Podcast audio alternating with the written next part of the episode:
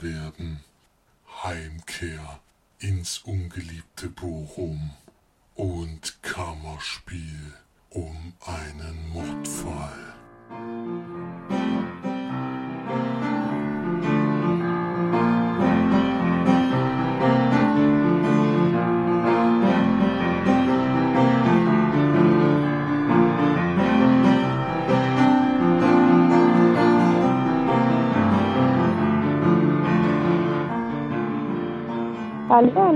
willkommen zur neuesten Sendung von Leinwandteil. Hier ist mal wieder für euch Marge und der Felix. Grüße. Und heute mal kein Flori, denn der hat Besseres zu tun. Aber das kennen wir ja schon von ihm. er wird uns aber beglücken mit äh, zwei kleinen Audio-Takes, die wir ähm, später noch mit einbringen werden. Aber ansonsten hoffen wir natürlich, er hat viel Spaß an seinem Wochenende, an dem er jetzt mal ein bisschen außerhalb des Podcasts lebt. Wird er hoffentlich auch überleben. Ansonsten werden wir ihn dann, glaube ich, wieder zurücklassen, oder? Oder überlegen wir uns das doch nochmal? Wir überlegen uns das mal. Das, hm. Fair enough. okay, aber wie gewohnt, ohne Flori, fangen wir natürlich wieder mit den fünf Starts der Woche an, die der Felix uns vorbereitet hat. Vom 29.06. Und wir beginnen mit dem Film, den ich in der Sneak gesehen habe, deswegen kann ich das kurz machen. Sommerfest läuft nächste Woche an, wird gleich noch besprochen. Dann Girls Night Out, die Komödie mit Scarlett Johansson. Hangover trifft auf fünf starke Frauen in der Komödie mit Scarlett Johansson und Kate McKinnon, bei der in ein Junggesellenabschied völlig aus dem Ruder läuft. Ich finde auf jeden Fall eine völlig neue Idee, die es schon lange nicht mehr gegeben hat. Sollte man ruhig jedes Jahr mal bringen, so ein Film. Dann Die Verführten, ein Drama von Sofia Coppola mit Colin Farrell, Elle Fanning und Kirsten Dunst in den Hauptrollen. Preisgekrönter Thriller von Regisseurin Sofia Coppola über ein Mädcheninternat, das während des amerikanischen Bürgerkrieges einen verletzten Soldaten aufnimmt. Mhm. Dann Overdrive, ein Film, wo ich immer gedacht habe, der kommt in der Sneak, hat aber irgendwie nie geklappt. Ist so ein typischer Actionfilm über zwei Brüder, die sich auf das Knacken von Luxuskarossen spezialisiert haben und zwischen die Fronten eines Mafiakrieges geraten. Solche Filme kommen eigentlich immer gerne in der Sneak, hätte ich mir da auch angeguckt, aber so ins Kino gehen würde ich jetzt nicht unbedingt. Dann Exalotl Overkill. Helene Hegemann verfilmt ihren Roman in dem die 16-jährige Mifti im Berliner Nachtleben versinkt und das richtige Leben in, im Falschen sucht. Dann nur ein Tag. Charmanter Kinderfilm über einen Fuchs und ein Wildschwein, die sich gemeinsam mit einer Eintagsfliege auf die Suche nach dem großen Glück machen. Das klingt für mich oh. bis jetzt nach dem oh. interessantesten Film der Woche. ja. So lustig wie es ist. Dann haben wir wieder einen Animationsfilm, der wieder an einem Tag wohl in ganz Deutschland läuft. Hatte ich auch vor kurzem schon den ersten Teil vorgelesen, nämlich Digimon Adventure Chapter 2 Determination.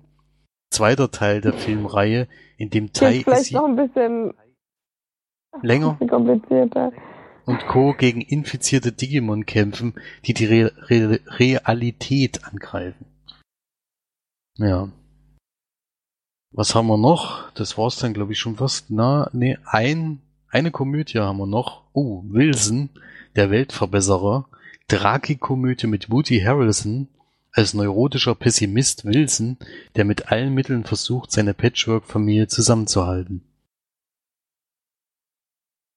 Ja, das war's dann zu den Filmstarts der Woche und jetzt weiß ich gar nicht, gebe ich jetzt weiter an March mit den Filmcharts oder an mich? Das tust du, ja.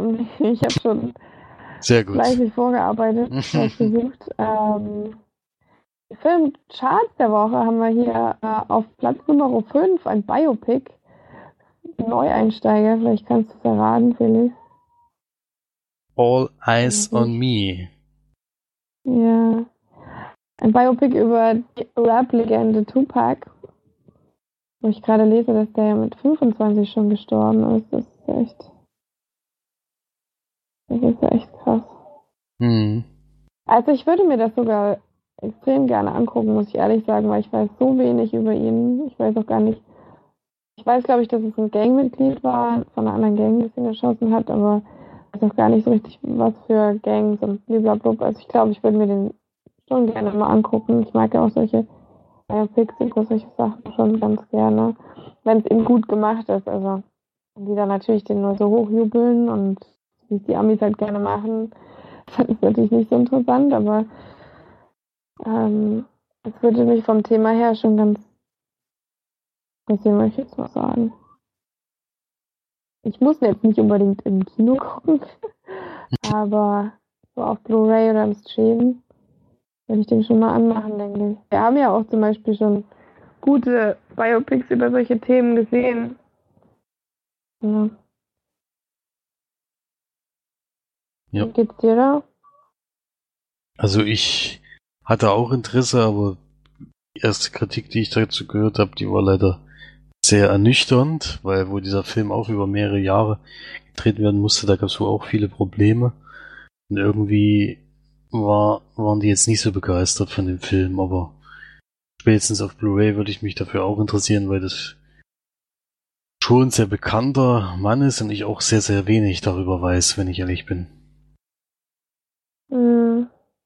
Ich habe auch nie so richtig seine Musik zugehört oder so. Weiß nicht.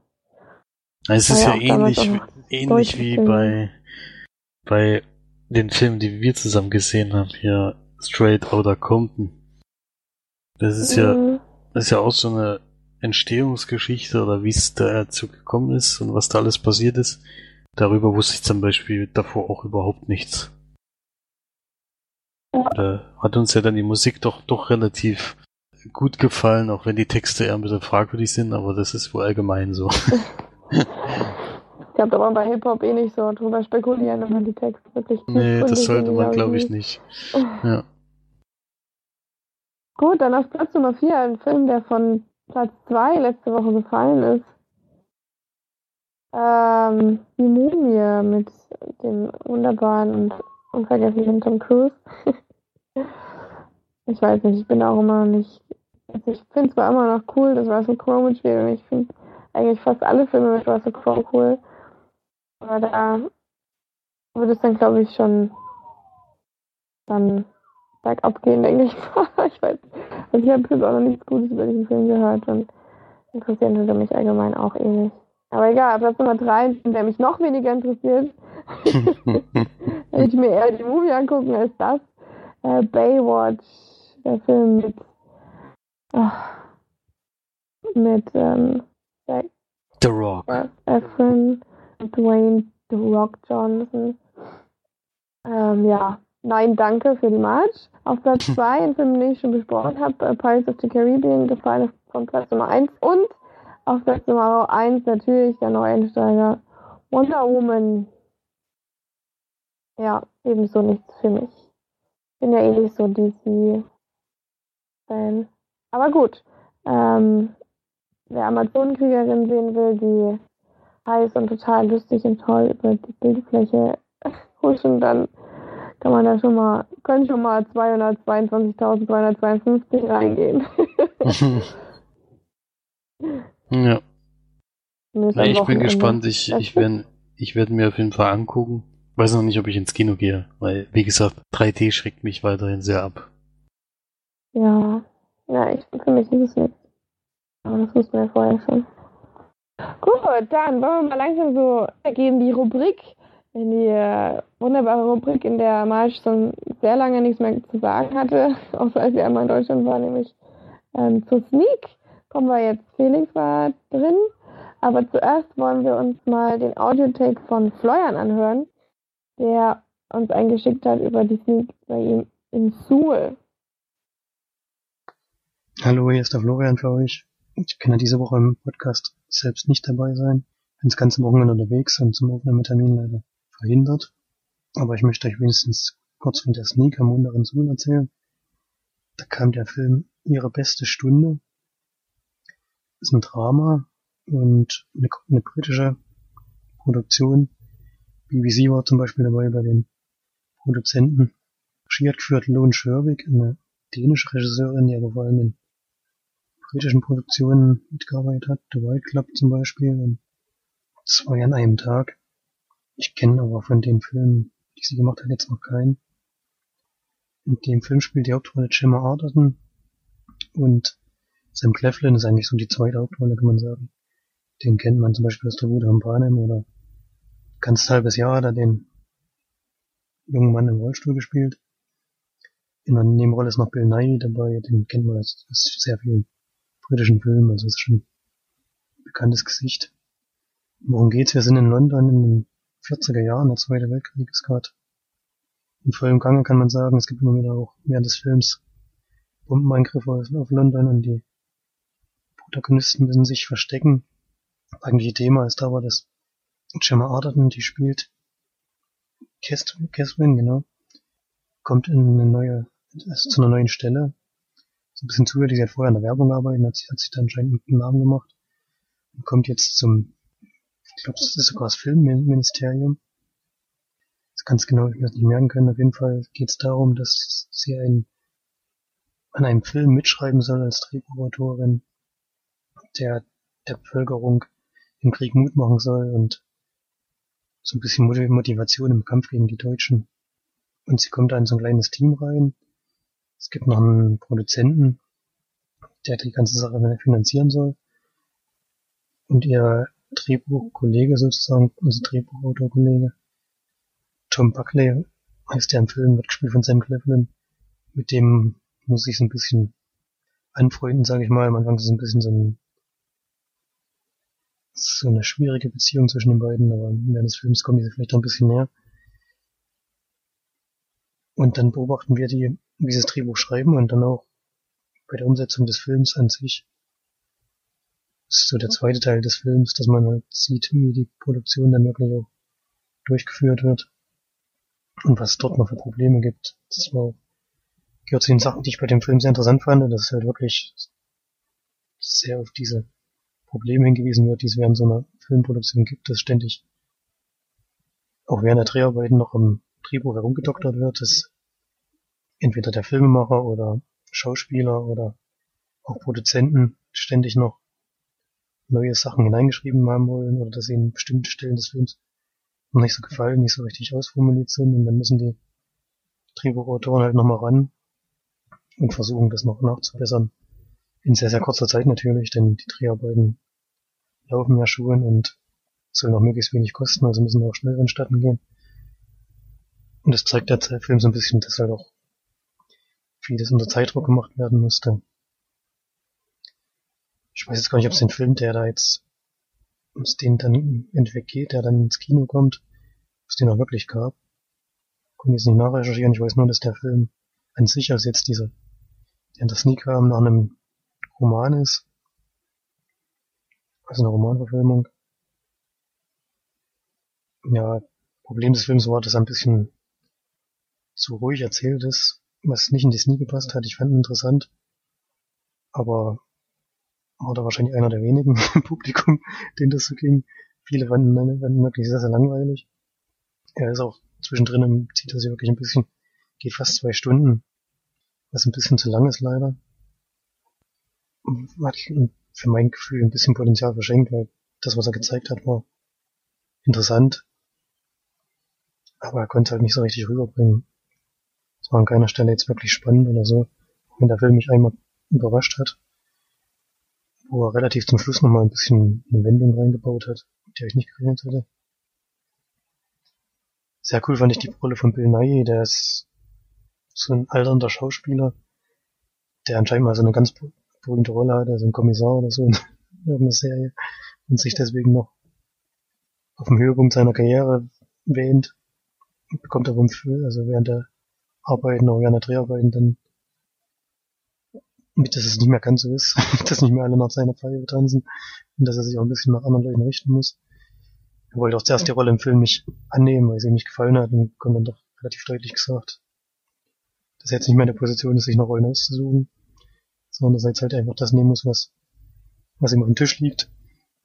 Und er muss sich dann halt noch so ein bisschen damit rumschlagen, dass er mit seiner jetzt nicht mehr ganz so vordergründigen Rolle nicht so wirklich zurechtkommt. Also für mich ein interessanter Film, der noch hätte ein bisschen besser sein können. Hat es nicht ganz geschafft, sein Potenzial zu entfalten. Und ich gebe sechs von zehn Leinwandperlen für ihre beste Stunde. Bisschen irreführend der Titel, finde ich. Denn es geht über einen viel, viel längeren Zeitraum und es gibt jetzt gibt's für mich nicht so die eine Stunde. Ich kann mir zwar vorstellen, welche Gemeinde ist, aber es spiegelt den Film nicht ganz so wieder, der Titel. Na gut, dann wünsche ich erstmal noch viel Spaß beim weiteren Podcast. So, das war die Sula Sneak.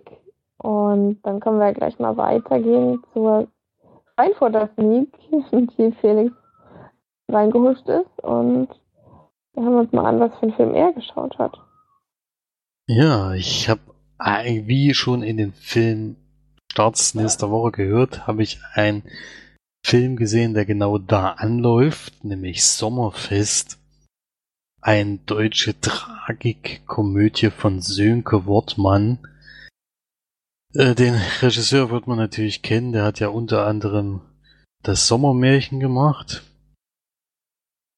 Und Frau Müller muss weg als letztes und das Wunder von Bern vor allen Dingen. Wahrscheinlich sind so die bekanntesten Filme von ihm. Und mitspielen tut Lukas Gregorowitsch, den wir ja schon kennen aus Schrotten zum Beispiel. Mhm. Da hatten wir den zuletzt auch in der Sneak, das ist noch gar nicht so lange her. Und jetzt natürlich wieder mal in aller Munde, denke ich, wegen Lombok oder vor allen Dingen damals wegen Lombok eine der erfolgreichsten Komödien oder beliebtesten, beliebtesten Komödien in Deutschland. Und es geht dabei um einen Theaterschauspieler, der äh, gerade während der Aufführung, also er ist gerade in dem Moment mit seiner Szene fertig, kommt raus und geht zum Abschminken und da wird er reingerufen ins Büro. Dort wird ihm am Telefon gesagt, dass sein Vater verstorben ist. Und er rennt dann sofort los, noch in der Verkleidung und auch mit den äh, mit der Schminke vom, vom Theaterstück und steigt sofort in Zug und fährt nach Bochum, also dieses Theater, wo er spielt, ist in München. Und dort kommt er dann in sein Elternhaus. Die Mutter ist wohl schon vor längerem gestorben, er war jetzt alleine dort oder eigentlich kommt gar nicht zur Sprache, was mit der Mutter überhaupt ist. Äh, und findet da das leere Haus vor und ja, dann kommen so alte Kindheitserinnerungen hoch, so richtig gut konnte, hat er sich wahrscheinlich nicht mehr so verstanden mit seinem Vater. Sie haben sich wohl sehr lange nicht mehr gesehen und der Vater war auch nicht besonders begeistert von dieser Berufswahl, die er da eben eingenommen hat, also als Schauspieler. Und dann äh, muss er eben sowas wie Beerdigungen und solche Geschichten vorbereiten und dort trifft er natürlich auf ganz viele seiner Jugendfreunde. Mit manchen ist er zwar immer noch in Kontakt, aber gesehen haben sie sich schon lange nicht mehr. Und dann ist das so eine Art äh, Film über Bochum, wie halt so dieses, diese Stadt so ein bisschen ja, eingefallen ist oder im Stillstand ist, weil eben diese ganzen großen Industrien, die es da gegeben hat, die sind halt eben weg. Also das war es der Kohleabbau, der eben gab. Dann war es Opel, die darauf, wo sich alle gestürzt haben oder gestützt haben. In dem Fall beides ist inzwischen Geschichte. Und diese Stadt fällt so völlig auseinander. Also es gibt hohe Arbeitslosigkeit, äh, die Häuser verfallen alle und ja, keiner weiß mehr so richtig, was er da machen soll. Und dann trifft er eben auch noch auf seine Jugendliebe. Er ist zwar vergeben, aber das läuft irgendwie nicht so ganz so gut. Und dann gibt's da natürlich auch noch Geschichten und sowas. Und ja, eigentlich ist es so ein Film übers Nachhausekommen Meistens ist es ja so, dass jemand verstorben ist und dass man dann nochmal in die Heimat zurückgeht. Dass man dann alle möglichen Leute wieder trifft. Und darum geht eigentlich dieser Film. Ja, was will mhm. man dazu sagen? Also, es gibt leider sehr, sehr viele Sachen, die mich bei dem Film gestört haben. Also, das Schlimmste ist eigentlich, dass er eben so wahnsinnig vorhersehbar ist. Also es ist so, dass es zu mehreren Szenen kommt, die anscheinend diesen Film so ein bisschen Spannungsbogen hochhalten sollen oder äh, in dem Moment dann schockieren sollen, aber die sind so wahnsinnig vorhersehbar, dass einfach, ja, dass es einfach nicht rüberkommt. Das ist, dadurch wird es halt sehr, sehr langweilig. Äh, ich weiß nicht, der Regisseur, ich weiß nicht, vielleicht ist der auch aus Bochum und wollte halt mal so einen Film darüber drehen, hat sich da das Thema ausgesucht, aber ich weiß nicht, das war einfach sehr, sehr, sehr, sehr langweilig. Und das zweite Problem, was ich groß, was mich als zweites und vor allem viel mehr gestört hat bei diesem Film, ist, dass er irgendwie so eine Art, naja, keine Ahnung, wie man das, wie man das großartig nennen soll. Er ist einfach, äh, er kommt einfach nach Hause und alle erzählen ihm aber wirklich in kleinsten Details, äh, wie es ihm geht. Das, was irgendwie in Wirklichkeit nie passieren würde. Also als Beispiel würde ich jetzt mal sagen, ist die Frau von seiner besten, von seinem besten Freund, der irgendwie in der zweiten Szene, wo sie sich wieder gesehen haben, erstmal als einzigen erzählt, dass sie eben eine Affäre hatte und dass sie ja früher auch immer was mit ihm hatte, also so eine Art Kuss und was weiß ich, und dann eben gleich erzählt, ja, wenn du es damals gewollt hättest, wäre auch mehr möglich gewesen. das halt in demselben Raum, wo der Mann eben auch mit drin ist und erzählt er über Familienschwierigkeiten und sowas, das, was eigentlich alles solche Leute, die nach 15 Jahren zum ersten Mal nach Hause kommen, eigentlich überhaupt nichts angeht. Also das war ganz, ganz komisch an vielen Stellen. Und das kommt irgendwie öfters vor, dass die Leute ihm so intime Details erzählen, obwohl er eigentlich schon seit Jahren weg ist. Das kann ich mir irgendwie nicht vorstellen. Bei, bei Leuten, die man lange nicht gesehen hat, ist das nicht nach ein paar Minuten wieder so. Äh, ja. Das hat mich noch sehr gestört.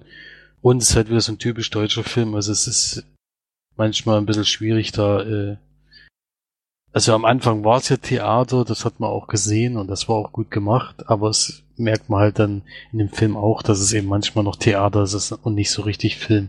Sind wir sehr viele Theaterschauspieler bei. Einzige, was mich persönlich gefreut hat und was ich auch positiv fand, war, dass Jasna Fritzi Bauer mitgespielt hat. Der gibt es nämlich noch eine Vorgeschichte, die habe ich nämlich mal persönlich getroffen. Das war bei dieser Schauspielvorstellung von unserem Cousin in Berlin. Da hat die junge Dame auch äh, sie hat ja mit ihm den Schauspielunterricht abgeschlossen und dort gemacht. Und dort habe ich die dann getroffen. Die hat dann auch ein Stück gespielt, wo ich sie halt sehen konnte und danach konnte man halt, hatte sich mit manchen unterhalten. Und ja, die spielt, finde ich hier ist so ein großer Lichtblick, weil ich finde, die hat es sehr, sehr gut gemacht. Vor allen Dingen, das weiß ich noch nicht genau, ob sie es wirklich selber gemacht hat. Aber es gibt halt so eine Gesangsszene in diesem Film, wo sie selber äh, singt. Und falls sie das selber gesungen hat, fand ich das auf jeden Fall sehr, sehr gut. Also da kann man auf jeden Fall mal Lob aussprechen. Allgemein fand ich sie irgendwie interessant, weil wenn man halt jemanden persönlich, persönlich kennt, ist auch völlig übertrieben. Aber wenn man halt mal jemanden persönlich getroffen hat, ist es schon irgendwie was anderes, wenn man die dann in Film sieht. Ja. Naja, aber trotzdem insgesamt äh, für mich kein Film, den ich jetzt weiterempfehlen würde. Äh, hatte keinen großen Spaß und er kam bei der Sneak auch sehr, sehr schlecht an und sehr, sehr schlecht weg. Also gab mehrere, die rausgegangen sind und danach eben mehrere Leute, die wieder sehr lautstark sich über die Qualität des Films beschwert haben. Und würde da insgesamt drei von zehn Leinwandperlen geben. Wie viel waren es? Drei von zehn? Drei von zehn, ja. Klingt auch so, ja, als wäre das ein sehr ausgelutschter ausgelöschtes Thema, vor allem wenn du einfach noch sagst, dass es keinerlei Neuerheiten dabei sind. Ich weiß auch nicht, warum das dann überhaupt noch gemacht wird und leider noch jetzt investiert wird in solche Drehbücher. Da gibt es bestimmt deutlich bessere, die mal ein bisschen abweichen von dem Ganzen, aber dann eben nicht äh, gedreht werden. Ja, ja.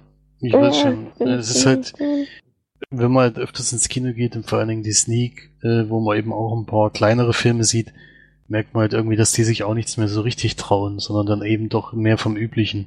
Dieses nach Hause kommen, weil jemand verstorben ist und dann dort wieder die alte Jugendliebe treffen, die alten Freunde und eigentlich war da doch alles besser und Großstadt, äh, wo man herkommt, wo man eben lebt, da ist vielleicht doch nicht alles so toll und vielleicht sollte man doch wieder zurück. Aber es sind dann auch wieder solche Leute dabei, die der da trifft, da kann man dann auch nicht nachvollziehen, warum die, warum man jetzt mit dem befreundet ist oder sowas. Das sind halt schon manchmal ganz schöne Absteigen, wo die da rumhängen und die Leute sind dann dementsprechend auch so drauf. Aber naja, es ist, ich weiß nicht. Habe ich halt schon hundertmal gesehen inzwischen. Also leider nichts mehr Außergewöhnliches, solche Filme. Okay, dann kommen wir mal zum den ersten gesehenen Filmen, würde ich sagen. Und damit du nicht die ganze Zeit durchredest, fange ich dann jetzt einfach mal an und mit dir ähm, ich würde jetzt noch kurz einen Kinofilm besprechen, weil du jetzt wahrscheinlich auf Blu-rays und ich war, ja da, ich war davor noch mal im Kino und das kann ich relativ kurz machen, weil der Film ja schon zweimal bei uns besprochen wurde. Ich war nämlich in Pirates of the Caribbean Salazar's Rache. Kam 2D oder 3D? Kam tatsächlich diese Woche zum ersten Mal in 2D und habe das natürlich sofort genutzt und war drinne und ja, ich, zum Film selber muss man glaube ich nicht viel sagen. Jack Sparrow äh, geht mal wieder auf die Suche nach irgendwas Großem, was zu finden ist und kommen alte Charaktere wieder auf, die man kennen soll, äh, kennen kann, wenn man die alten Filme gesehen hat. Und es orientiert sich auch jetzt wieder an der Originalgeschichte. Ansonsten kann man da gerne die Besprechung der zwei Damen hören, die schon gesehen haben vor mir. Und zu meiner Kritik, also das Einzige, was ich ein bisschen komisch fand, ist, dass Jack Sparrow in dem Film eigentlich eher eine Nebenrolle ist als eine Hauptrolle. Also es ist eher so dieser Slapstick-Typ, der so seine lustigen Szenen hat, um diesen Film ein bisschen aufzulockern. Aber so richtig gebraucht in, dieser, in diesem Film wird er irgendwie nicht.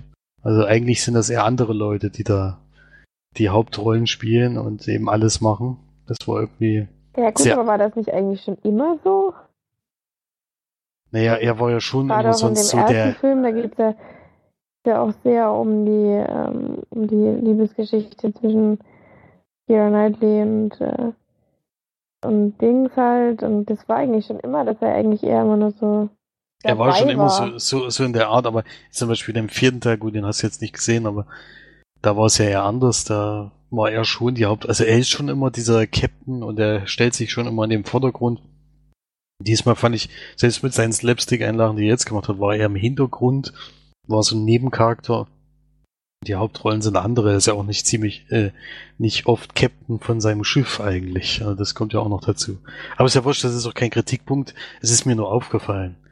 dass äh, die Rolle ist nun mal dann doch immer wieder dieselbe, deswegen muss man die auch nicht ständig ins, in den Vordergrund stellen. Es geht ja eher um andere Leute, die eben ihn um Hilfe bitten, um das Ganze zu finden. Und ja, ansonsten muss ich sagen, hat mich der Film sehr positiv überrascht.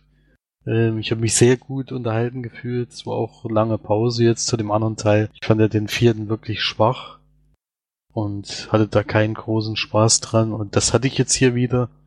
Äh, es waren sehr, sehr schöne Szenen gefilmt, also ganz großartig mit diesen CGI diesmal. ist wirklich beeindruckend, wie das manchmal aussieht.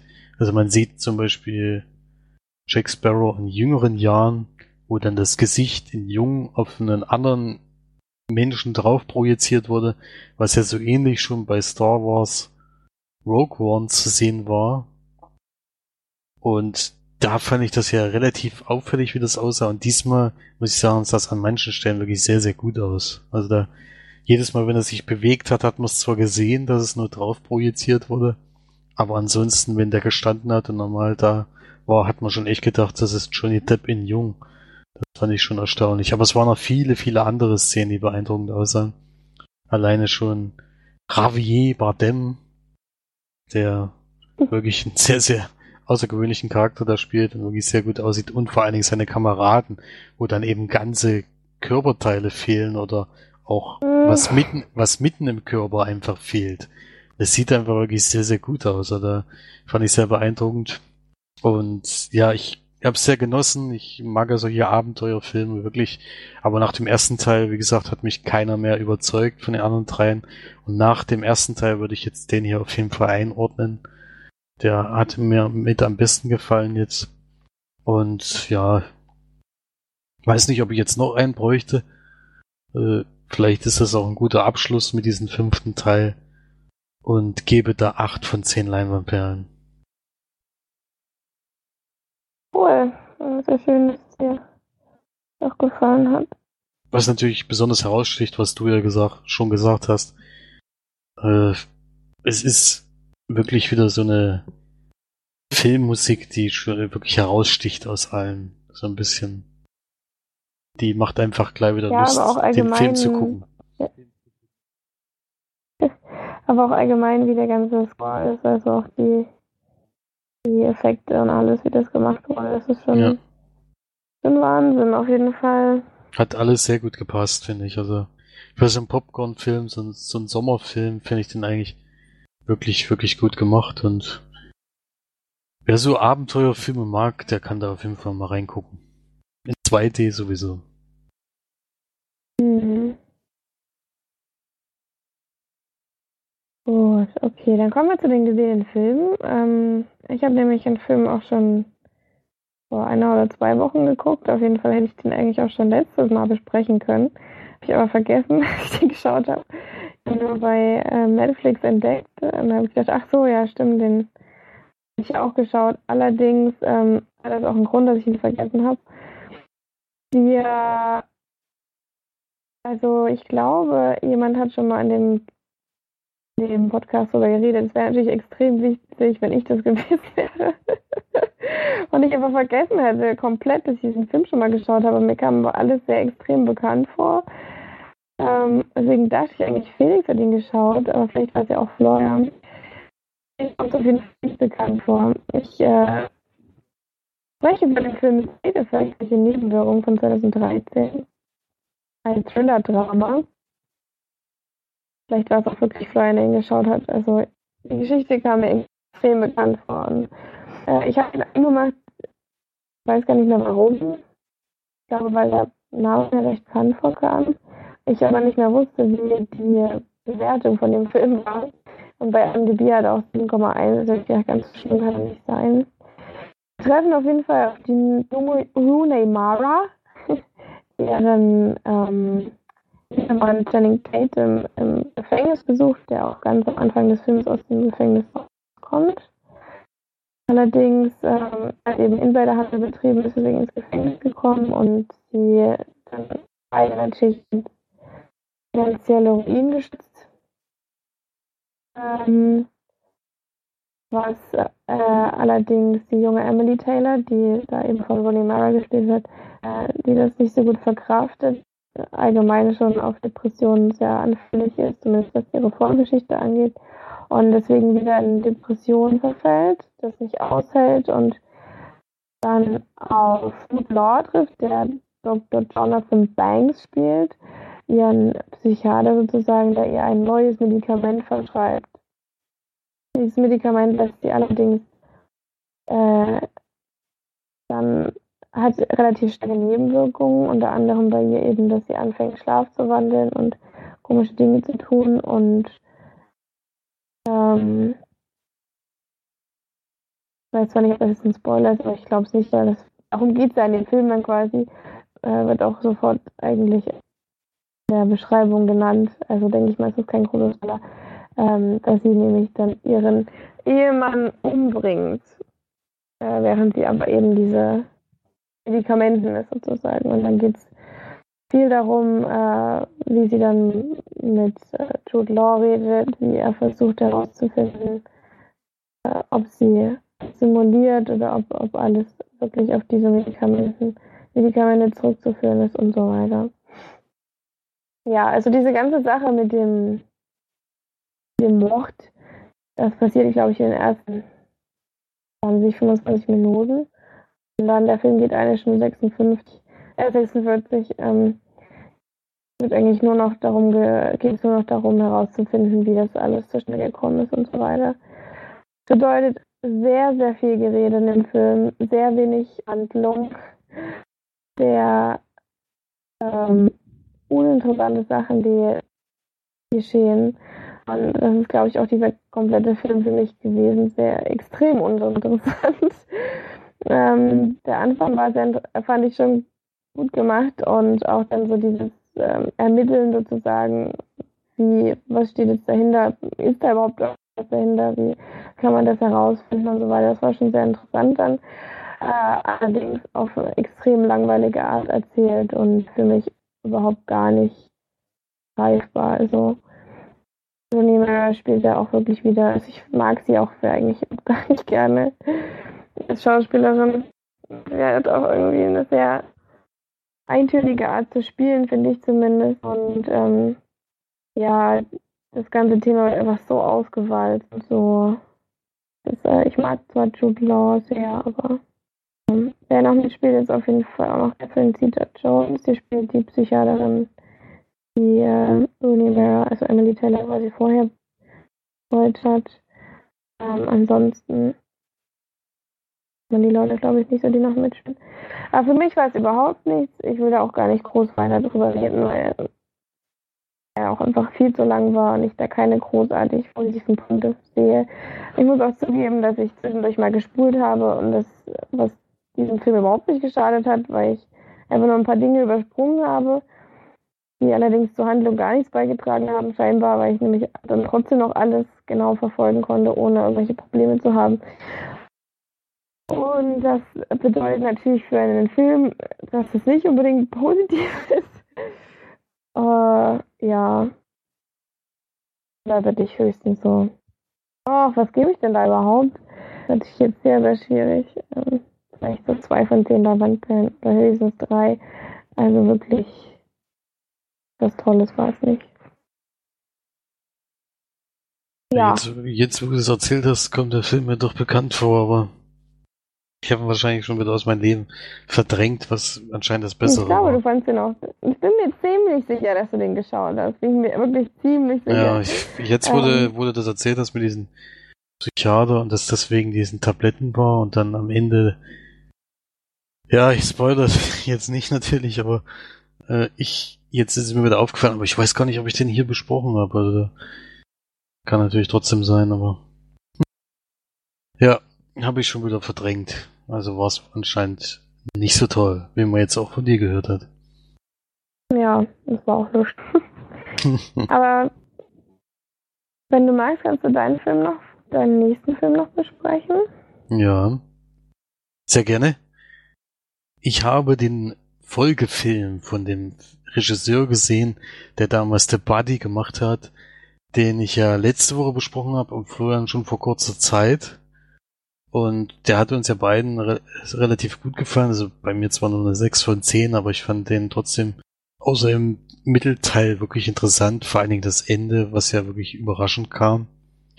Und da stand eben auf dem Filmplakat bei diesem, was ich gesehen, also bei dem Cover eigentlich, dass es eben von dem Regisseur von The Buddy ist. Und da der nächste Film heißt Der unsichtbare Gast, ist aus dem Jahr 2016, aber hier in Deutschland erst 2017 erschienen. Direct-to-DVD-Produktion. Es geht um einen jungen und erfolgreichen Geschäftsmann Adrian, der eine ja von der Polizei eben beobachtet wird und eben gerade auf Kaution raus ist, weil behauptet wird, er hätte eine Frau umgebracht. Und es ist so gewesen, dass es ein Hotelzimmer war, in dem ja alle Fenster verschlossen, also so verschlossen sind, dass es eben kein Gast öffnen kann und eben auch die Tür von innen verriegelt war und es keine Einbruchsspuren an irgendwelchen Stellen gab und er aber felsenfest behauptet, dass er unschuldig ist. Und man sieht dann auch die Szene, wie er es eben beschreibt, dass er ist von hinten gestoßen worden und äh, hat sich am Spiegel sozusagen, also hat den Kopf in den Spiegel reingeschlagen bekommen und ist bewusstlos geworden. Und als er aufgewacht war, war seine Partnerin, die da war, tot. Und in dem Moment kommt auch gleich die Polizei. Und die Beweislage sieht eben so aus, dass er dass kein anderer Mensch in diesem Zimmer war. Und wie soll der da rein und wieder rausgekommen sein und was weiß ich. Und seine jetzige Anwältin, also er hat zwei Anwälte, einen, mit dem er schon lange zusammenarbeitet und der holt aber noch jemand Neues hinzu, weil er eben auf sie vertrauen kann. Sie ist zwar in Rente gegangen gerade, hat aber bisher jeden Fall gewonnen und wollte trotzdem nochmal einen Fall übernehmen. Und sie kommt zu ihm nach Hause und er muss ihr genau berichten, wie alles passiert ist und eben auch die Sachen erzählt, die er der Polizei nicht erzählt hat, weil er ihr, weil er, weil sie ihm die Geschichte so nicht abnimmt und vor allen Dingen sagt, wenn er vor den Geschworenen tritt und diese Geschichte erzählt, dann ist die viel zu schwammig und die wird da durchfallen und äh, sie werden auf jeden Fall verknackt. Und der andere Anwalt ist gerade unterwegs und versucht jemanden zu finden. Und was ist der Grund, warum das eben jetzt ist? Äh, er, der Mann hat eine Affäre gehabt, der hatte eine Familie zu Hause mit Frau und Kind, ist aber relativ viel wegen den Geschäften unterwegs und dort hat er eine Frau kennengelernt, äh, ja, an der er halt Gefallen gefunden hat und mit der er eine Affäre hat und als er aber von dem Ort, wo die sich eben treffen, wegfährt mit ihr zusammen, passiert dann ein Unfall, wo ein anderer ums Leben kommt. Und er sucht halt mit dieser Frau dann eben, also er wollte erst die Polizei rufen und die Frau hat ihm überhaupt dann klar gemacht, dass dann alles rauskommt. Sie sind eben nicht an dem Ort, wo sie sein müssten. Beide, sie ist auch verheiratet. Und es wird da rauskommen und ihr beider Leben zerstören. Und sie entscheiden sich dann eben diesen, diesen Unfall eben so unauffällig wie möglich äh, wirken zu lassen, dass die beiden angeblich einen Unfall hatten. Es kommt dann nämlich auch jemand, der das beobachtet und den Mann verstecken sie dann eben und irgendwann müssen sie sich dem entledigen. Ja, und dann kommen aber dann auch mehrere andere Zufälle. Das ist ganz schwierig jetzt zu erklären. Das führt doch viel zu weit, da jetzt alles genau zu erklären. Es passiert wirklich relativ viel in dem Film. Ich würde es jetzt einfach mal da so stehen lassen. Also man kann sich so eine Art Kammerspiel vorstellen, in dem eben die Sachen, die er erzählt, in Rückblicken dann gedreht, also als Film dargestellt werden. Und es kommt dann immer mehr raus. Ursprünglich ging es ja um den Fall, warum ist die Frau in dem Hotelzimmer, äh, warum ist sie tot und was weiß ich alles. Und da entspinnt sich dann so eine sehr, sehr lange Vorgeschichte drum, was da eben alles passiert ist, dass überhaupt mit dieser Frau in dem Moment in diesem Hotelzimmer war, wo das passiert ist. natürlich gilt es immer noch rauszufinden, wer hat diese junge Dame umgebracht. Ja ein Film, der, also ich mag ja so Kammerspiele allgemein gerne. Äh, sowohl im Theater als auch im Film. Ich finde es immer sehr interessant, wenn man es schafft, an einem Ort einen Film zu zeigen, der trotzdem spannend ist und eben interessant. Und natürlich wird es hier dadurch äh, sich geholfen, dass eben diese Rückblicke in Film erzählt wird. Aber die ursprüngliche Geschichte ist wirklich beiden in diesem Raum sitzen und miteinander erzählen und davon geht dann alles aus. Sowas mag ich eigentlich immer sehr gerne. Und man ist ja jetzt schon gewöhnt, dass er äh, sich bei seinen, Gesicht, seinen Geschichten immer was denkt, dass er eben am Ende dann doch noch was bringen will, wo dann alle keiner damit rechnet, so hat man das Gefühl, ist aber bei dem Film gar nicht unbedingt der Fall, weil es gibt zwar mehrere Wendungen im Film, es ist aber nicht so ein mega Twist wie bei dem anderen Film, wo man jetzt gedacht hat, ach du Schande, sondern es wendet sich einfach in dieser Geschichte mehrfach mal das Blatt so ein bisschen hin und her, wo man nicht so genau weiß, wem soll man jetzt glauben. Kann man ihnen überhaupt vertrauen, was er da erzählt? Man zweifelt an seiner Geschichte immer mehr. Und ja, es kommt dann immer mehr raus und alles, das fand ich schon sehr interessant.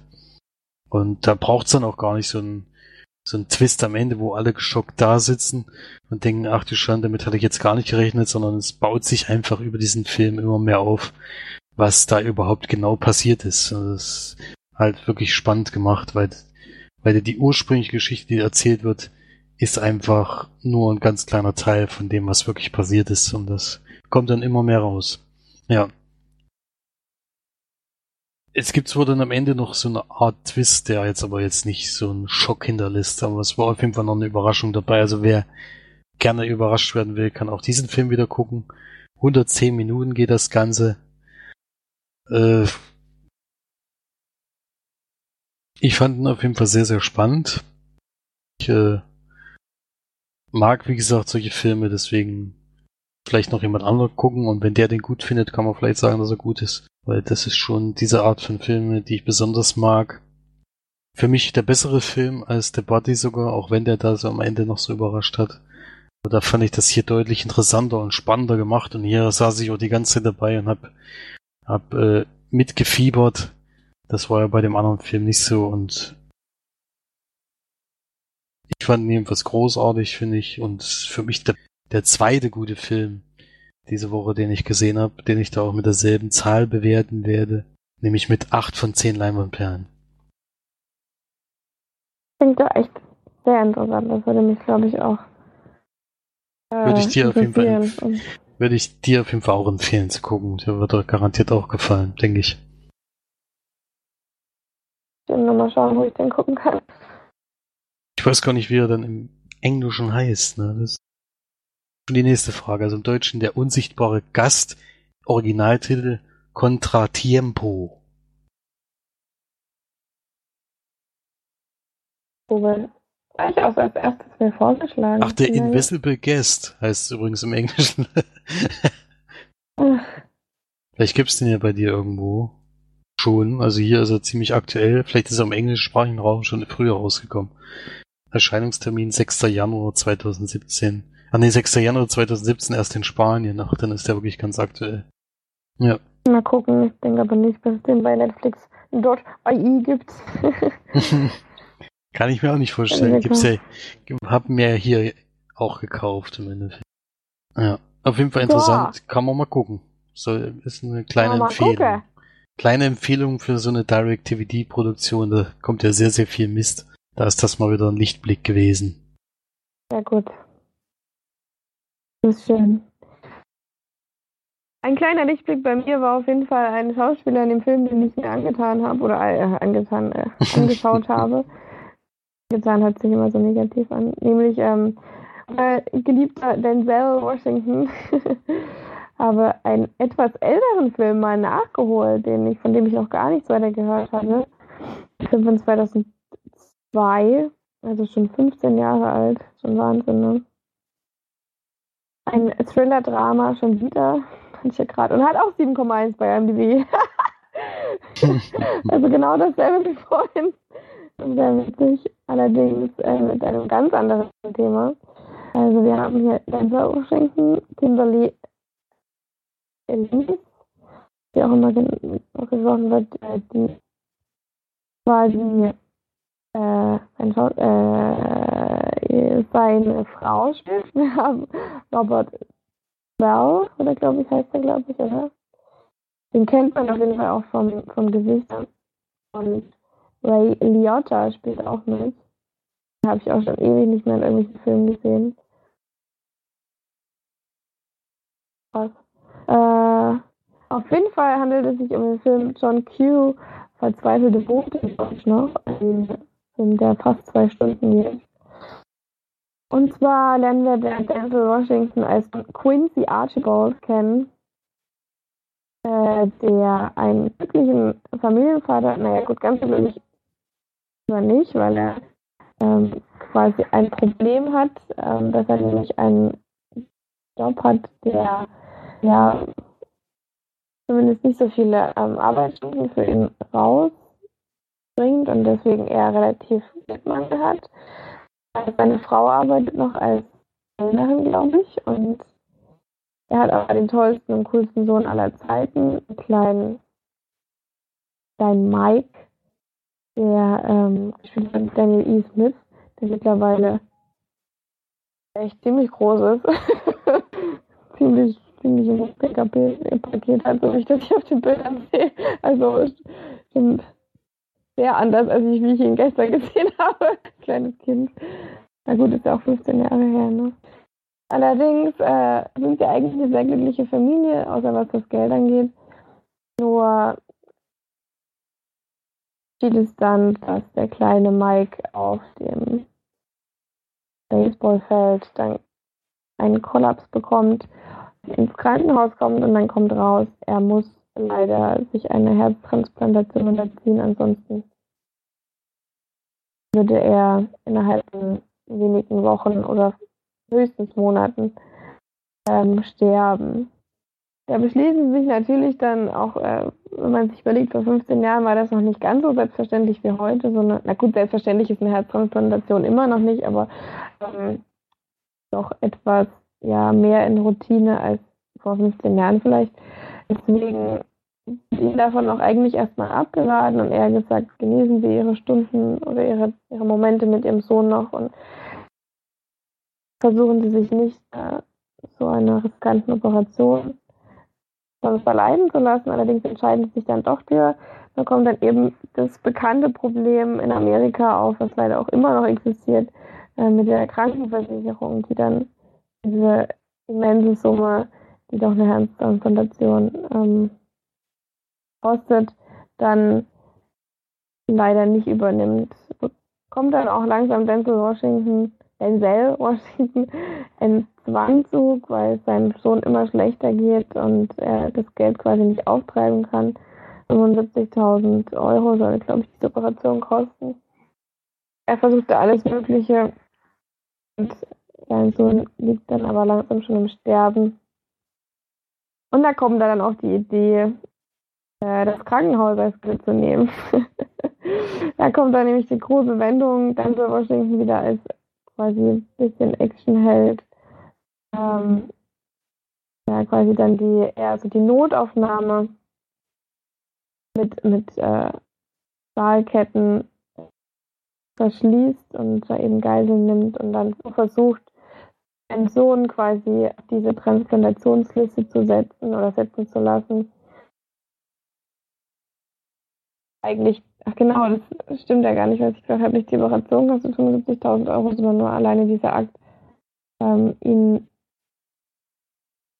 auf diese Liste zu setzen. Vielleicht ist, ist die, ähm, Operation auch damit inbegriffen, das weiß ich jetzt nicht mehr so genau. Auf jeden Fall geht es ihm zumindest darum, dass er eben auf diese Liste gesetzt wird. Das will er dann eben durch diese Geiseln, diese Geiselnamen ähm, wirken. Ja, ich glaube, mehr muss man zu dem äh, der Handlung zumindest nicht sagen. Äh, was danach kommt, das kann man sich ja dann gerne im Film anschauen. Hast du den schon geguckt? Nee, den kenne ich noch nicht. Ja, hat mich auch gewundert, dass ich ihn nicht kenne, noch nicht kannte. Ähm, vom Thema her war es natürlich cool und es war wieder so ein relativ ja, interessanter. Ich fand es schon eher wie so ein, ist schon ein bisschen wie ein Thriller, stimmt schon, aber war eben auch sehr lustig wieder. Es gibt einige sehr interessante Charaktere in dem, in dem Film, die das alles auch sehr interessant machen. Denzel Washington hat auch, ähm, auch wie er, wie er spielt, natürlich wieder und alleine auch sein Charakter ist sehr intensiv, vor allem natürlich. Wenn man als Vater dann erstmal so ein ganzes Krankenhaus, zumindest die Notaufnahme, Geisel nimmt, ist da schon einiges dahinter, würde ich jetzt mal sagen. Ähm, ja, es wird dann eigentlich so, wie, wie man das dann alles von den von vielen, vielen anderen Filmen kennt, läuft es dann eben so ab, dass dann die Polizei kommt und die Nachrichten und das spielt natürlich alles noch sehr viel mit ein und kommt zu einigen sehr spannenden Szenen und ja. Zu meiner Kritik, ich fand den Film ähm, interessant, also hat mir ganz gut gefallen. Allerdings hat er total merkwürdigste Musik aller Zeiten in dem, dem Film. Also die hat teilweise auch überhaupt gar nicht gepasst. Musste manchmal wirklich auch mit meinem, ich habe mit meinem Gastpapa geguckt, mussten wir ja beide über die Musik lachen. Also ich habe da 2002 vielleicht äh, die, Musik dann auch ein bisschen, oder die Geschmäcke da auch ein bisschen anders waren, aber allerdings hat teilweise wirklich nicht in diesen Film reingepasst, gerade weil er auch sehr dramatisch war. Ähm, die Musik hat mir gar nicht gefallen und das Ende. Ende war wirklich ganz furchtbar. Also es hat mich diesen ganzen Film komplett zerstört für mich. Also ähm, wer den Film guckt, würde ich sagen, äh, macht vielleicht so fünf Minuten eher aus. oder vielleicht auch sieben oder zehn. Wirklich viel macht das Ende nämlich, was uns oder was mir gegeben wurde, gezeigt wurde, nämlich nicht mit der ganzen Gefühlslage nicht und alles, außer dass es eben extrem kitschig und sehr. Es ist wirklich einfach extrem, extrem kitschig. Also so ein kitschiges Ende habe ich schon sehr lange nicht mehr gesehen und das passt zu diesem Film einfach überhaupt gar nicht, gerade auch weil dieser, dieser Vater wirklich alles tut, um seinen Sohn zu retten, also wirklich alles Mögliche. Riskiert eben auch selbst sein Leben und dann ist dieses Ende einfach völlig, völlig absurd und völlig misslungen. Also fast so schlecht wie das, wie das Ende von diesem war das Knowing oder wie das heißt? für mich immer das beste Beispiel für guter Anfang, völlig verkackt. ja. Es ist da eben wirklich, der ganze Film ist eigentlich richtig gut gemacht und richtig interessant und man verfolgt es sehr gerne. Auch so, er geht zwar relativ lange, aber trotzdem, ich habe auch manchmal die, die, die, ähm, die, äh, die Zeit gemerkt, definitiv, aber ja, das weiß auch nicht. Das äh, war dann ganz am Ende, das war wirklich gar nichts. Also ich habe nichts gegen, also es war auch kein Happy End, das kann man nicht sagen. Es war jetzt nicht, dass man, dass man sagen kann, äh, 100% alles erfolgreich erreicht oder so, aber es wurde einfach sehr, sehr, sehr kitschig alles dargestellt. Also wirklich überdramatisch und keine Ahnung. ähm, echt Katastrophe. Aber gut, äh, vielleicht, vielleicht, weiß nicht, vielleicht waren die Filme damals auch einfach noch so, dass man da so sehr dramatisch sein musste. Aber ja, für mich auf jeden Fall ein guter Film, der sich bis zum Ende eigentlich ganz gut gehalten hat. Es war jetzt nichts übervolles oder so, aber war ganz interessant, um mal zu gucken, definitiv was. Und ja, Ende hat wirklich komplett kaputt gemacht.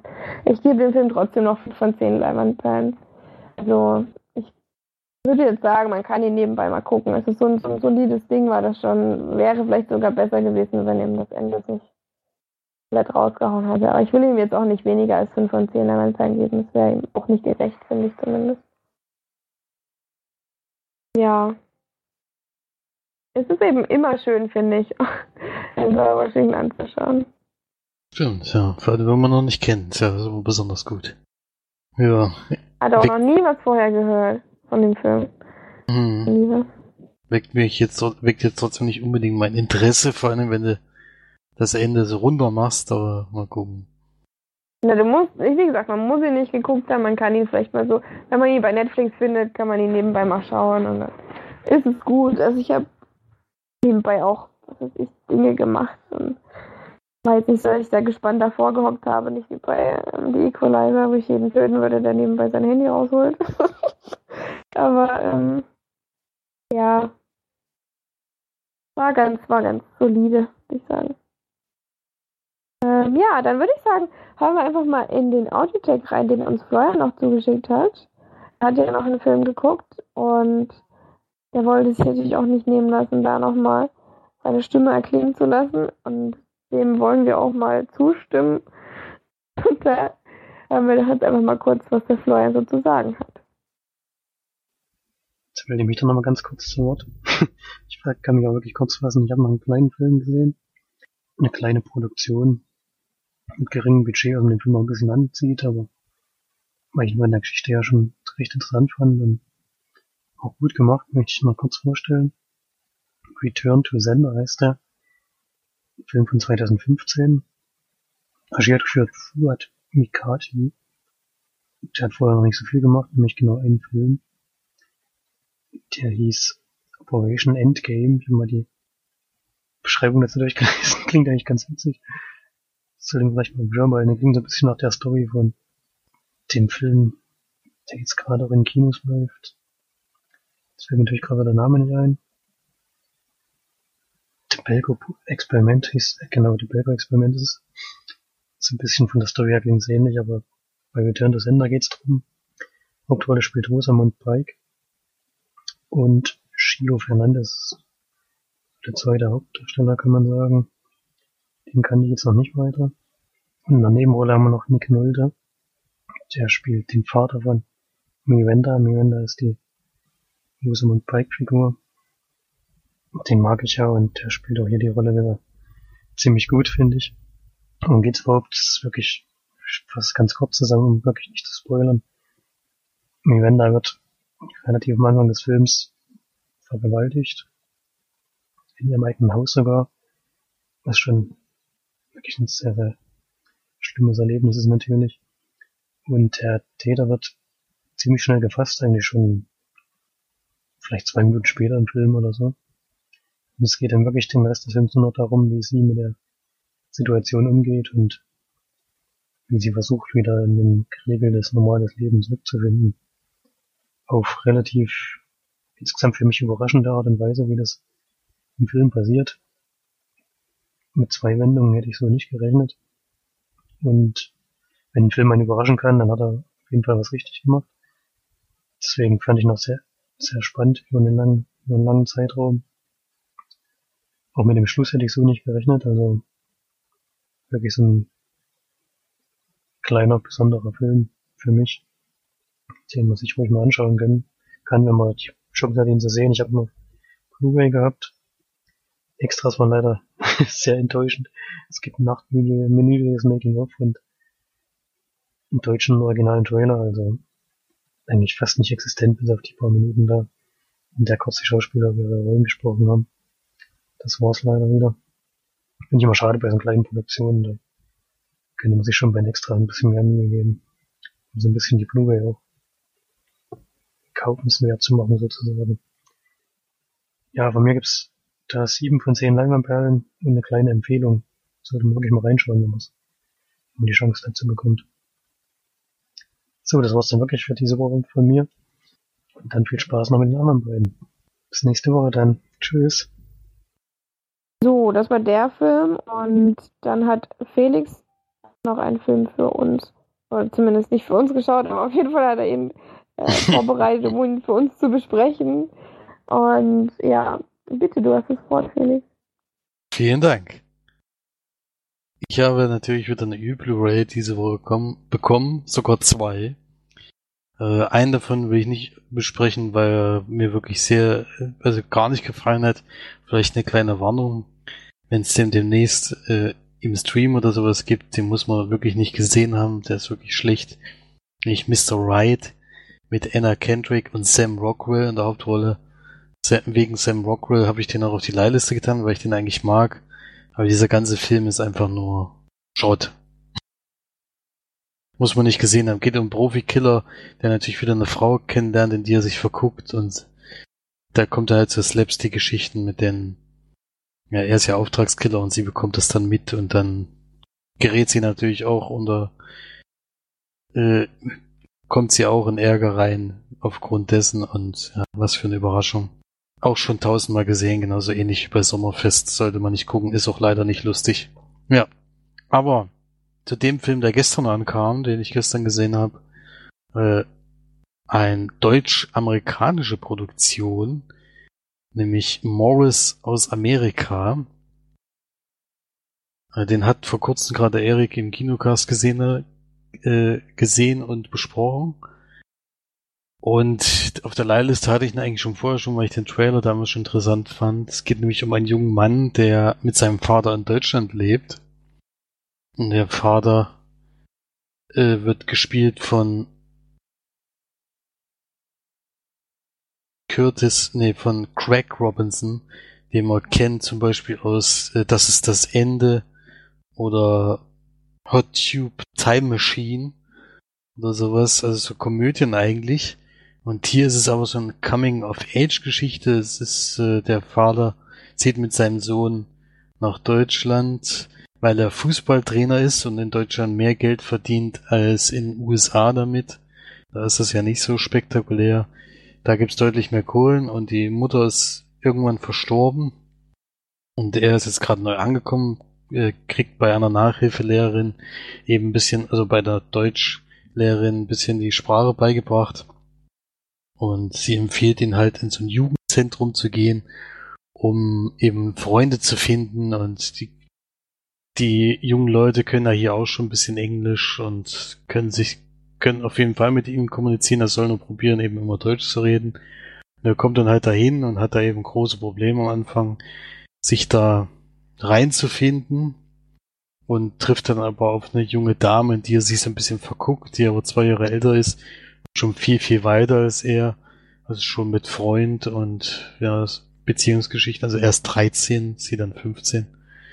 Und das ist so eine kleine Liebesgeschichte zwischen den beiden, aber eigentlich geht es mehr darum, um diese Vater-Sohn-Beziehung und eben seine erste Liebe und wie er in Deutschland zurechtkommt. Denn eigentlich ist er nebenbei auch noch, will er Rapper werden und er schreibt da seine, seine eigenen Texte und sowas. Und das wird dann auch noch Thema des Films an mehreren Stellen, was auch zu lustigen Stellen führt. Äh, auf jeden Fall eine sehr inter interessante Produktion, finde ich, denn sowas habe ich äh, noch nicht gesehen. So spielt in Heidelberg. Äh, erkennt man wahrscheinlich auch wieder, wenn man den, wenn man dort wohnt, oder es werden fast viele Orte gezeigt. Und ja, ich weiß nicht, es ist eine kleine Coming-of-Age-Geschichte, die man mal gucken kann. Jetzt für Erwachsene ist es nicht so wahnsinnig spannend, weil es geht dann doch eben um diese Liebesgeschichte. Manchmal man ein bisschen Angst, wenn das wirklich schon diese wenn man mit 15 als Mädchen schon solche Sachen macht wie die, schon ein bisschen erschreckend. Hoffen wir eigentlich nicht, dass es so ist. Aber keine Ahnung, es wird sicherlich bei vielen so sein. Und ja, man kann man mal gucken, aber es ist jetzt kein äh, herausragender Film, würde ich sagen. Äh, ist halt ganz witzig, diese Konstellation, eben, dass er eben gerade mal in Deutschland lebt und dort äh, zurechtkommen will. Und ja, weiß nicht. Kann man mal gucken. Äh, ist aber jetzt kein, kein Film, wo ich sagen würde, da müsste jetzt jeder unbedingt auf Blu-ray kaufen oder sowas. Das dann doch nicht. Nee, ich gebe für den Film 5 von 10 Leinwandperlen, weil ich finde schon, es ist so ein Durchschnittsfilm, den man mal gesehen haben kann. Ich finde aber die Alters, äh, Altersklasse oder die, die Leute, die das eben gucken sollen, sind schon in dem Alter von ihm bis, bis 15, 16, würde ich sagen, oder vielleicht noch ein bisschen jünger. Vielleicht so 11 bis 16 Jahren und sowas. Da, die können, glaube ich, mehr damit anfangen, weil das schon aktuelle Themen aufgreift und sowas. Und denen wird das sicherlich gefallen, aber für uns ist jetzt nicht mehr so wahnsinnig spannend. Ja. Aber kann man mal gucken. Und da es eine Blu-ray ist, kann ich auch auf die Extras eingehen. Äh, ist sehr, sehr wenig leider. Ähm, es gibt Outtakes, die, die gehen ungefähr fünf Minuten, dann gibt's Deleted Scenes und ach, was war das dritte? Jetzt habe ich es wieder vergessen, aber es ist alles dreis relativ kurz. Dann gibt's noch so eine Trailer-Show, wo man noch andere Trailer sehen kann. Das sehe ich aber nicht unbedingt als extra. Deswegen sehr, sehr wenig. Dieser Blu-ray-Kauf würde sich überhaupt nicht lohnen. Deswegen, wenn man den Film gucken will, dann wartet, bis er im Streaming-Service verfügbar ist. Bei dem anderen Film, Mr. Right, war das, diese Direct-to-DVD-Produktion, die wirklich schlicht war, ist es noch schlimmer gewesen, denn wenn man schon eine Direct-DVD-Produktion macht, dann sollte man wenigstens auf die Extras achten, dass es da mehr gibt. Dort gab es ein Ein-Minuten-Interview mit Anna Kendrick. Das war's. Also es ist unglaublich, finde ich. Das äh, für mich nicht zu begreifen. bei YouTube mehr angucken. Ja. ja. Wahrscheinlich ist da der Trailer länger als dieses Interview mit ihr.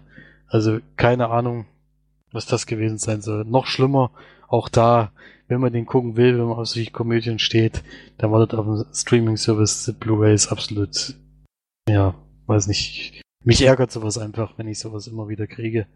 Äh, der Mehrwert für Blu-rays geht immer mehr verloren. Das das sollten sie echt aufpassen, weil dann brauchen sie irgendwann gar keine Filme mehr auf Blu-ray rauszubringen, sondern können sie direkt immer im Streaming sowas äh, verfügbar machen, weil so macht das keinen Sinn. Da lohnt sich der Kauf auf keinen Fall oder das Ausleihen in dem Fall. Ja, das dann zu den beiden Filmen. Mehr möchte ich da gar nicht erzählen. Warte. Ja, diese Morris ja. aus Amerika wäre vielleicht auch was für dich, so für zwischendurch halt mal. Aber jetzt kein Knaller. Sollte man jetzt nicht zu viel erwarten. Naja, dann ähm, ist natürlich wirklich sinnlos, irgendwie mal nach Blu-rays zu kaufen. Wahrscheinlich ist deswegen auch unter. Ich glaube auch allgemein die wenigsten gucken das. Ich glaube, wir sind da irgendwie so ein bisschen eine Ausnahme. Ja, ich, ich dann finde überhaupt gar nichts mehr zu liefern, ist schon Ja. schwach. Ich finde es halt insgesamt, finde ich halt das Bild immer noch ein bisschen besser, als wenn man es eben streamt. Ich finde schon, dass es da noch einen Unterschied gibt. Aber, keine Ahnung. Ich weiß nicht, da, da, trotzdem muss es für mich noch einen Mehrwert geben. Also ich habe jetzt zum Beispiel die Blu-ray von Star Wars Rogue One gekauft. Äh, ist ein, so eine Doppeldisc Edition, wo eben eine eine Disc nur der Film ist und eine Disc nur Extras und da muss ich sagen, äh, lohnt sich für mich dieses auf einen Streaming-Service oder sowas warten eben nicht, wenn man so massig viel Hintergrundinformation dadurch kriegt und so viel Einblick in die Produktion und alles. Für mich ist das dann einfach so ein Mehrwert, wo ich sage, da, genau deswegen will ich, dass es noch Blu-rays gibt. Ja. Ich weiß nicht, ob es irgendwann gestreamte Extras gibt. Gibt es ja teilweise sogar schon, dass man sich äh, im Streaming-Service einen Film kaufen kann, wo auch noch Extras dabei sind. Ob das dann auch all die sind, die da drauf sind. Weil so eine ganze Disc, das sind natürlich wahnsinnig viel zu sehen und das sind halt die wenigen Filme, wo es sich wirklich noch lohnt. Und wäre schön, wenn es andere jetzt nicht so machen wie Star Wars, da ist es wirklich massig, da ist ja eine ganze Disc. Aber so eine halbe bis dreiviertel Stunde Einblick wie es gemacht wurde und äh, vielleicht, dass man den Regisseur mal kennenlernt und sowas und dass man vielleicht Interesse auch dran hat, was der vielleicht sonst gemacht hat. Das ist eben, machen eben Extras meistens, dass die eben Einblick in die Arbeit hat und dann und dann wirklich, also mich interessiert das eigentlich immer, selbst wenn ein Film mir nicht gefallen hat, gucke ich trotzdem die Extras an, weil man eben dann doch die Arbeit zu würdigen weiß, die die Leute da geleistet haben. Es muss ja nicht einen immer gefallen, aber ist halt schön, wenn man dann sieht, wie viel Arbeit und wie viel Mühe die sich damit gemacht haben. Und dann findet man den Film auch gleich noch ein bisschen besser, als vielleicht vorher war. Dann ist halt schade, wenn da der sagt, nö, wir machen einfach gar nichts mehr. Wir bringen den Film raus und fertig. Hm. Egal. Mhm. Schluss mit dem Thema. Ja, ich glaube, wir sind dann auch durch mit unserem Podcast, oder? Wir sind durch. Es gibt äh, Kommentare zur letzten Folge. Äh, der Florian hatte ja eine nicht besonders gute Wertung äh, für Wonder Woman gegeben, wo er gleich, wo Erik gleich mal zurückgeschrieben hat, dass er da ganz andere Meinung ist wie er. Äh, dass er das als einer der besten äh, Origin Stories über eine Heldin äh, ist, den er seit langem gesehen hat und ja, und das die Kritikpunkte von Florian nicht ganz nachvollziehen kann, aber das können wir auch nicht, deswegen passt das schon. Und dann hatte die Steff noch geschrieben, das kann ich dann wieder nicht nachvollziehen und, Flo- äh, und Marge wahrscheinlich auch nicht, denn das, dass wir im letzten Folge wieder eine sehr unterschiedliche Meinung haben zu einem bestimmten Film, den sie im Flugzeug gesehen hat, dem sie acht von zehn Leinwandperlen gibt, weil der wirklich toll und überraschende Wendung hat. Und sie meint tatsächlich The Age of Adeline, wo ich keine überraschende Wendung in dem Film gesehen habe und mich nur gelangweilt habe. Aber so unterschiedlich sind dann doch manchmal die Meinungen.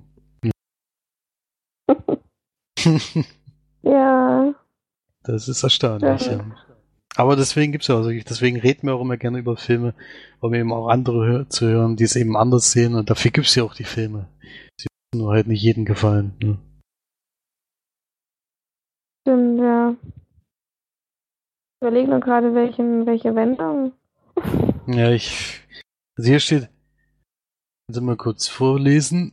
Er gehört auf jeden Fall zu meinen liebsten Filmen im Genre Liebesfilme, gerade weil er eine mysteriöse Komponente hat und ich fand die Wendung gegen Ende auch sehr unerwartet. So. So, nee, das fand ich gar nicht unerwartet. Aber gut, das ist eben dann, äh, ja, ja, wahrscheinlich wie in dem Film wahrnimmt. Wenn man, glaube ich, sehr in dem Film drin ist, dann, dann denkt man auch nichts über das Ende nach oder dann, dann äh, erwartet man auch nicht so viel, wie wenn man den Film einfach, ja, einfach so dahin plätschern lässt und dann sagt, ach ja, das wird sowieso und so und so gehen. Deswegen kommt es wirklich immer, denke ich, drauf an, wie einen der Film auch mitnimmt. Ja. Weil wenn man dann gar nicht über das Ende nachdenkt, dann ist man, glaube ich, sowieso auch sehr überrascht. Wenn man gar keine Zeit hat oder was weiß ich, wenn man da so sehr drin ist. Ja. Hier ist interessant, das zu hören, das stimmt. Wir hatten auch auf dem Weg nach Hawaii im Flugzeug gesehen. Hm. Auch nicht schlecht. Hawaii, Ja. meine Güte. Ja. Klingt, Ja. klingt interessant, aber wie gesagt, uns, mir und der Sneak sowieso nicht. Hat auch meinen zwei Leuten, die mitgekommen sind, überhaupt nicht gefallen. Den habe ich ja damals in Jena in der Sneak gesehen. Äh, die waren genauso entgeistert von dem Film wie ich und du. Deswegen, ich bin, wir sind nicht die Einzigen, die der Meinung sind. Hm. Ja, wie gesagt, ich kann mir schon vorstellen, dass Leute den Film gut finden und alles ist ja auch kein Charme. Nö, Aber- das soll es ja auf gar keinen Fall sein. Es hat uns einfach nicht gefallen. Genau. Naja, dann auf jeden Fall vielen Dank fürs Einschalten, fürs Reinhören und dann hoffentlich bis zum nächsten Mal. Tschüss. Tschüss.